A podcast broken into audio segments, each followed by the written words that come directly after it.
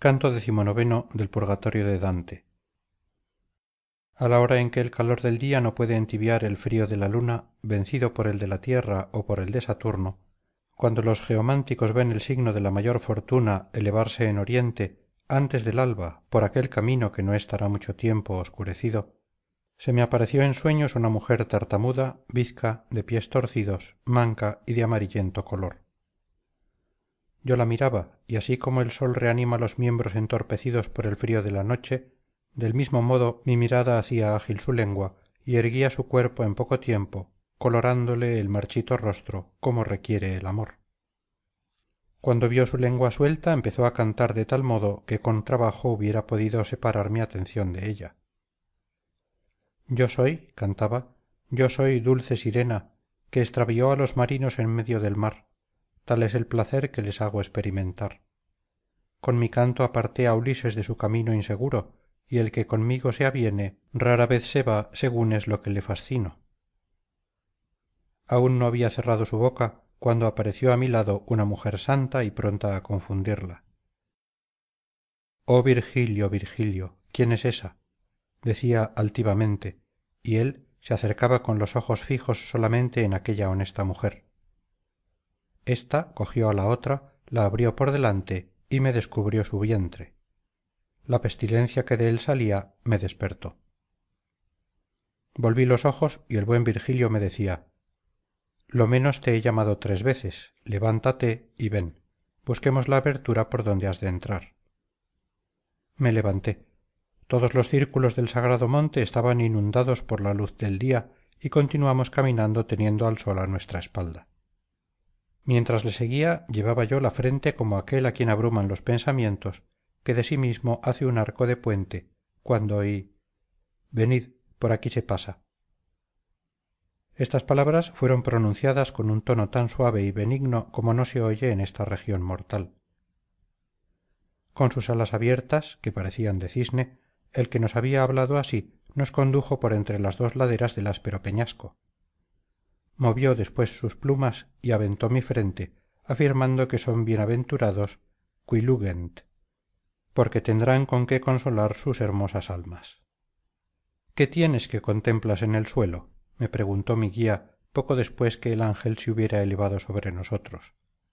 Le contesté me ha sumergido en tales dudas una nueva visión que me atrae de tal suerte que no puedo eximirme de pensar en ella has visto me dijo aquella ciudad encantadora por quien se vierten tantas lágrimas en los círculos a donde nos dirigimos has visto cómo el hombre puede desprenderse de ella bástete pues esto y ven pronto. Vuelve tus ojos a la invitación que te hace el rey eterno mostrándote la belleza de las estrellas que en torno a él giran. Como el halcón que mirando antes sus garras acude al grito de su dueño y extiende su vuelo excitado por el deseo de la presa que le atrae así recorrí yo la roca que se hiende para ofrecer un paso al que sube hasta el sitio donde se entra en el quinto círculo. Cuando hube penetrado en el quinto círculo vi por él gente tendida boca abajo y llorando.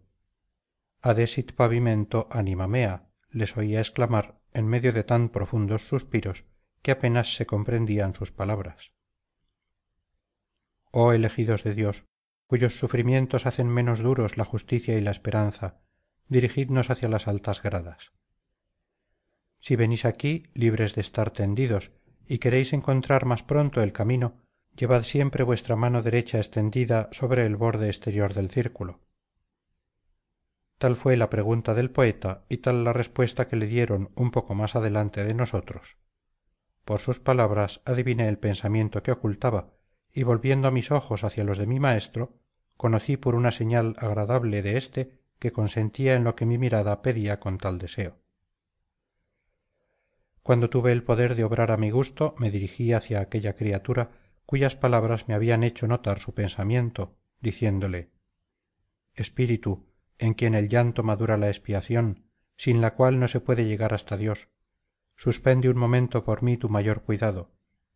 Dime quién fuiste y por qué tenéis todos la espalda vuelta hacia arriba y si quieres que pida por ti alguna cosa en el mundo de donde salí vivo me respondió sabrás por qué el cielo ordena que tengamos la espalda vuelta hacia él pero antes scias quod fui successor petri. Entre sesti y chiavari se interna un hermoso río y de su nombre toma origen el título de mi sangre. Un mes y poco más pude experimentar lo pesado que es el gran manto al que lo preserva del lodo pues cualquier otra carga parece una pluma. Mi conversión ay de mí fue tardía pero cuando fui elegido pastor romano conocí lo engañosa que es la vida. Vi que allí no reposaba el corazón ni se podía subir más alto en aquella vida mortal. Así es que el amor de la eterna inflamó mi alma. Hasta entonces fui un alma miserable y alejada de dios y completamente avara por lo cual sufro el castigo que ves. Lo que hace la avaricia se declara aquí con el castigo de las almas echadas boca abajo pena más amarga que ninguna otra. Así como nuestros ojos fijos en las cosas terrenales no miraron nunca hacia arriba del mismo modo la justicia hace que se arrastren por el suelo.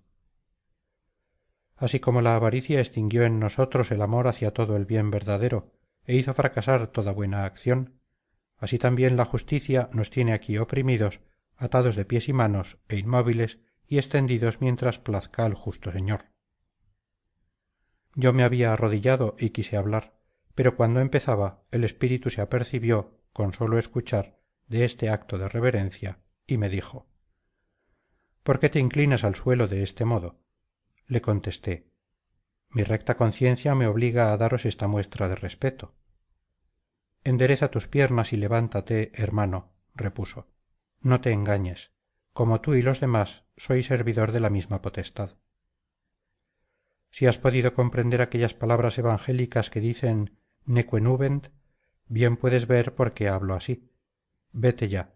No quiero que te detengas por más tiempo que tu permanencia aquí da treguas a mi llanto con el que acelero lo que tú has dicho antes. Tengo allá abajo una sobrina que se llama alagia naturalmente buena a no ser que nuestra casa la haya pervertido con su ejemplo. Ella sola me queda ya en el mundo canto del purgatorio